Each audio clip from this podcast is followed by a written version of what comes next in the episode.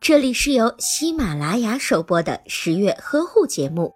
十月呵护帮助孕妈妈们摆脱孕期中的各种烦恼。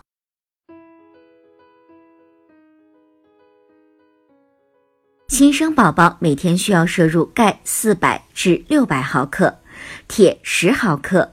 母乳与牛奶的钙含量比较高，但是宝宝对母乳和牛奶的吸收率是不同的。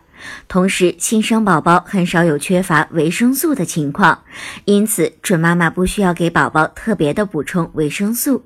但是如果妈妈在怀孕时期维生素摄入不足，从而导致了早产的情况，这样的胎儿就很有可能缺乏维生素 D、维生素 C、维生素 E 以及叶酸和维生素 K。如果您在备孕、怀孕到分娩的过程中遇到任何问题，欢迎通过十月呵护微信公众账号告诉我们，这里会有三甲医院妇产科医生为您解答。十月呵护，期待与您下期见面。